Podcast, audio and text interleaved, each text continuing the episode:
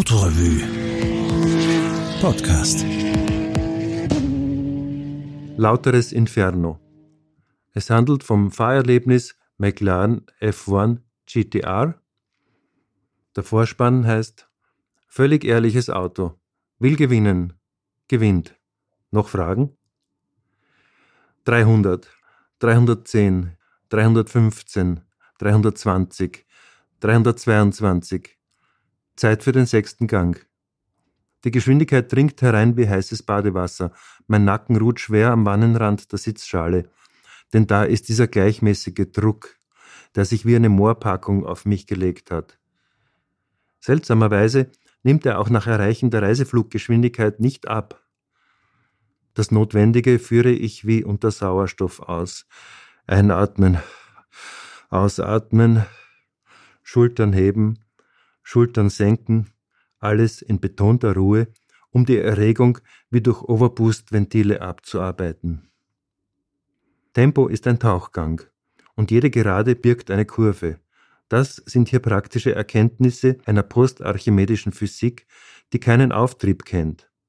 Und über allem tobt dieses hitzige Brüllen einer gewaltigen Feuersbrunst, denn die Ansaugöffnung der hungrigen Zwölf liegt genau überm Kopf und saugt dir geradewegs am Rücken entlang runter, also brutal. Die Drehzahlanzeige bleckt dich mit messerscharfen 7100 Touren an und glatt wie die rotierende Klinge einer Abkantmaschine zieht der Wagen seinen Schnitt durch den Wald. Von komprimierter Ruhe erfasst, unverrückbar wie eine Jakobsmuschel, saugt es sich in den glatten rauen Pfaden entlang, der sich Nürburgs durch die Eifel windet. Die Saugwirkung des aerodynamisch geformten Unterbodens ist jetzt so stark, dass die Gesetze einer komprimierteren Welt in Kraft treten. Die Lenkung scheint sich unter der Hitze der Belastung bis in die Schultern hinauf verschweißt zu haben, und die Bremse lauert scharf wie ein Katapult darauf, dich in die Gurte zu fetzen. Verlassen von allen Koordinaten des guten alten Autobolzens droht jede Einschätzbarkeit zu schwinden, doch wie ferne Positionslichter einer Bodenstation blinken vorne vertraute Lichter auf. Porsches, Ferraris, ein XJ 220, Corvettes. Wie verankerte Bojen dümpeln sie im Auf und Ab der Geschwindigkeit, die hier ein heißes Stahlbad ist. Fackeln dramatische Stichflammen den Auspuff ab, und im Grunde ist es zu viel von einem einzigen Menschen verlangt, abbremsen und lenken, beides Angelegenheiten, die gegen Mauern gerichtet sind, allein bewältigen zu müssen. Über alle Extreme hinweg haben wir es mit einem von Grund auf aufrichtigen Auto zu tun. Das wird nämlich Renngeräten viel zu wenig hoch angerechnet, dass sie so eins mit sich und ihrer lauteren Absicht der Geschwindigkeit sind. Alles, nämlich alles, ist diesem punktgenauen Ziel untergeordnet. Und wenn wir vielleicht so etwas wie Komfort argwöhnen sollten, so wurde er ausschließlich dazu eingeräumt, um abermals der Geschwindigkeit zu dienen. Paul Roche von BMW Motorsport zu Gordon Murray, dem genialen Konstrukteur des Wagens. Ein Tipp, wie du eine Sekunde pro Runde holst. Halt den Fahrer kühl. Wir erinnern uns. Im Jahr 1992 bescherte Gordon Murray besser verdienenden Führerscheinbesitzern eine perfekte Kohlefaserschnelligkeit. Ein Meisterstück, das ihm, wie er sagt, keine Kompromisse abrang. As you are able to begin with a clean sheet of paper, über den bescheidenen Anspruch hinaus, das schnellste und, mit 11 Millionen Schilling, das teuerste Straßenauto der Welt zu bauen. Nach bislang 55 verkauften Exemplaren kann man schon von Serienfertigung sprechen, war keine weitere Evolution vorgesehen. Jeglicher Gedanke an eine Steigerung des unüberbietbaren 627 Horsepower Dreisitzers wäre blanke Obszönität gewesen. Doch rastlos tastet des Menschenforscherstab die Mauern der Physik entlang.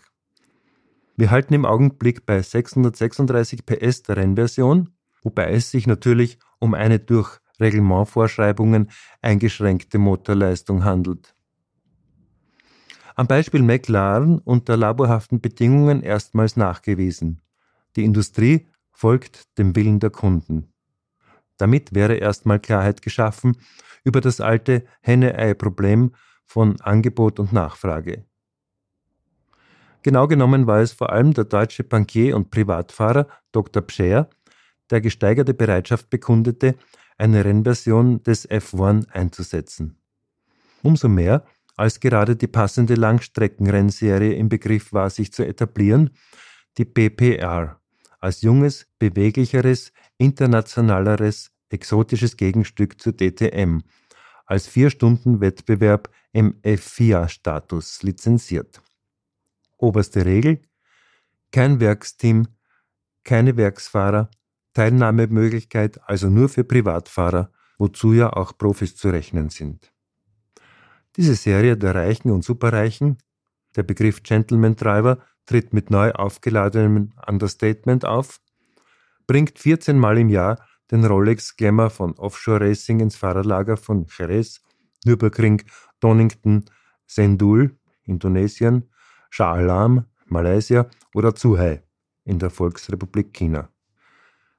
Ein Auszug aus dem Starterfeld könnte unbeachtet vor dem Kais von Monaco und Portofino paradieren. Ferrari F40 GTE, Porsche 911 GT2, Porsche 993, Callaway Corvette, Jaguar XJ 220, Lotus Esprit. Aber der Manstopper heißt McLaren F1 GTR. Allein die Straßenversion löst unkontrollierbare Reaktionen aus.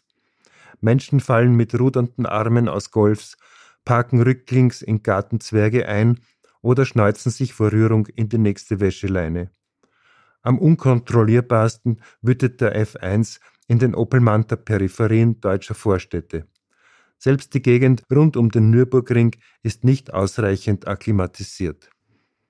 Als man Dr. Pschers und anderer Privatfahrer drängen und den neuen Umständen nicht mehr länger widerstehen konnte, sagte McLaren, okay, wir geben, zusammen mit der BMW Motorsportabteilung, eine Rennversion frei.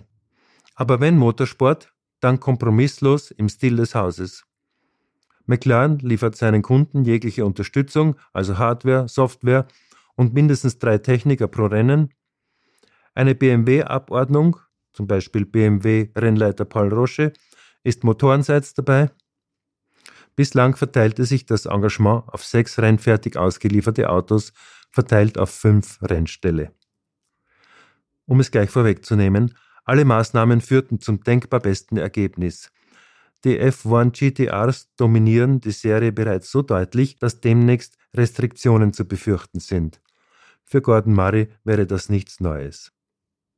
Der Umbau des F1 zum Renngerät GTR war nicht tiefgreifend, aber entscheidend.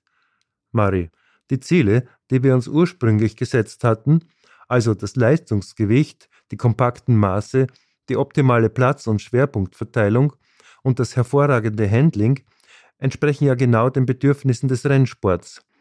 Der Hauptunterschied der GTR-Version besteht darin, dass sämtliche Komfortelemente der Straßenversion entfernt wurden.